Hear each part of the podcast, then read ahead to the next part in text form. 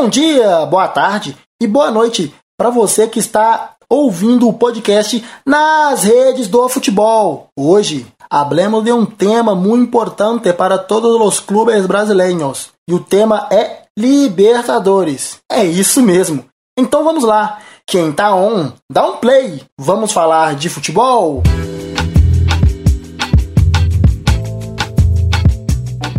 Copa Libertadores da América ou Taça Libertadores da América, os dois termos são utilizados carinhosamente pelos torcedores dos clubes que participam da competição. Aqui no Brasil, costumamos a chamar de Liberta, mas oficialmente a Comembol Libertadores é a principal competição de futebol entre os clubes da América do Sul, que é organizada pela Confederação Sul-Americana de Futebol desde 1960. E o primeiro vencedor foi o Penharol, derrotando aí o Olímpia do Paraguai, tornando-se o primeiro campeão do torneio após vencer por 1 a 0 em Montevidéu e empatar por 1 a 1 em Assunção.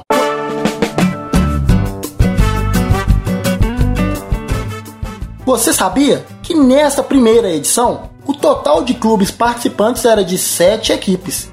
Estas equipes foram campeãs nacionais em seus países em 1959, ano que antecede o início da Liberta, que começaria a ser disputada em 1960. Estes clubes são o São Lourenço da Argentina, o Jorge Wilstermann da Bolívia, que já eliminou o Atlético Mineiro de Robinho e companhia na pré-fase da Libertadores. O Bahia, uma grata surpresa nesta Libertadores, o Universidade do Chile, o Milionários da Colômbia e temos aí uma coincidência falamos aqui de Atlético Mineiro e agora de Milionários, eles se enfrentam na pré-Libertadores de 2023. E já já falaremos mais sobre este confronto. E finalizando, os clubes participantes da Libertadores em 60, o Olímpia do Paraguai e, logicamente, o Penharol, que foi campeão e que no ano seguinte se tornaria bicampeão da Libertadores. Uma curiosidade é que naquela época o público por jogo era em média de 30 mil pessoas, chegando a ter 392 mil espectadores nos estádios naquela competição na Libertadores naquele ano. Outra curiosidade era o número total de jogos, que foi um total de 13. Fica visível a disparidade do que temos hoje. É um contexto totalmente diferente. Agora, vamos ao que interessa: a Libertadores de 2023. Vamos para o jogo, porque ela já começou, a pré-Libertadores. E o que é a pré-Libertadores? São clubes que jogam entre si em jogos de ida e volta. Este formato define quais clubes chegarão à fase de grupos. Na segunda fase, o Atlético Mineiro despachou o Carabobo, empatando fora de casa e vencendo por 3 a 1 no Mineirão avançando para a fase 3. Neste caso, o adversário será o Milionário, que eliminou Universidade do Chile na fase 2. Lembra que nós falamos que tinha aí uma curiosidade? É que o Atlético e o Milionários se enfrentaram agora nessa semana de março, dia 8, Dia das Mulheres e o Atlético empatou com o Milionários, levando esse jogo de volta para o Mineirão com uma grande chance de classificação. O Sporting Cristal eliminou o Nacional do Uruguai e na fase 3 jogará contra o Huracão da Argentina. Os classificados desta fase são integrados aí à fase de grupos.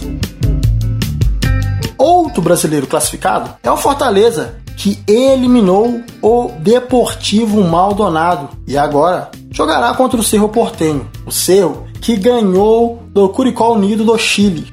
Outro confronto que está definido desta pré-Libertadores será o Magallanes e o Independente Medellín. Destes combates, os ganhadores passarão também à fase de grupo. Falando em fase de grupos, destacaremos agora os clubes que já estão aguardando o sorteio e as equipes classificadas da pré-Libertadores. Do Brasil, temos o Flamengo, o Palmeiras, o Internacional, o Fluminense, o Corinthians e o Atlético Paranaense. a Argentina, o Boca, o Racing, o River Plate, o Argentino Júnior e o Atlético Patronato. Do Equador, o Independente Del Valle, que venceu o Flamengo conquistando a Recopa em 2023. Temos aí também o Barcelona de Guayaquil e o Alcas, um novato aí na Libertadores. Na Bolívia, o Bolívar e o The Strongest. Do Chile, o Colo-Colo e no Blense, que é outro estreante. Da Colômbia, o Atlético Nacional e o Deportivo Pereira. Do Paraguai temos o Olímpia e o Libertar. Do Peru, o Allianz Lima. Do Melgar. Do Uruguai, o Nacional e o Liverpool, que não é o da Inglaterra. Na Venezuela temos o Metropolitano e o Moragas. Muito bem, muito bem. Estão aí os clubes da fase de grupos da Libertadores 2023. Agora, vamos falar dos maiores campeões. E começamos aí com o Independente da Argentina, com sete títulos, conhecido também como Rei de Copas. O Boca Juniors tem seis taças, o Penharol com cinco, o Estudiantes de La Plata com quatro títulos, assim como o River Plate. Aí temos a turminha dos três: o Olímpia, o Santos, o São Paulo, o Nacional do Uruguai, o Grêmio, o Palmeiras e o Flamengo, com duas taças: o Internacional, o Atlético Nacional e o Cruzeiro. Com um título apenas, o Atlético Mineiro e o Vasco, o Corinthians e o São Lourenço, juntamente com o Racing, o Colo-Colo, o Argentino Júnior, a LDU de Quito, o Once Caldas e, por último, o Vélez Sarsfield. Dentre todos os campeões dos anos de 2005 até 2023, temos aí uma hegemonia dos brasileiros. Conquistamos 11 taças da Libertadores. Uma outra curiosidade, ou uma breve lembrança, de 2005 para cá, temos aí um total de oito títulos da Recopa Sul-Americana. Nós brasileiros estamos muito afim de ir à glória eterna, ganhar a Libertadores. É um título que todo clube brasileiro que entra nesta competição quer ganhar, quer se sagrar campeão.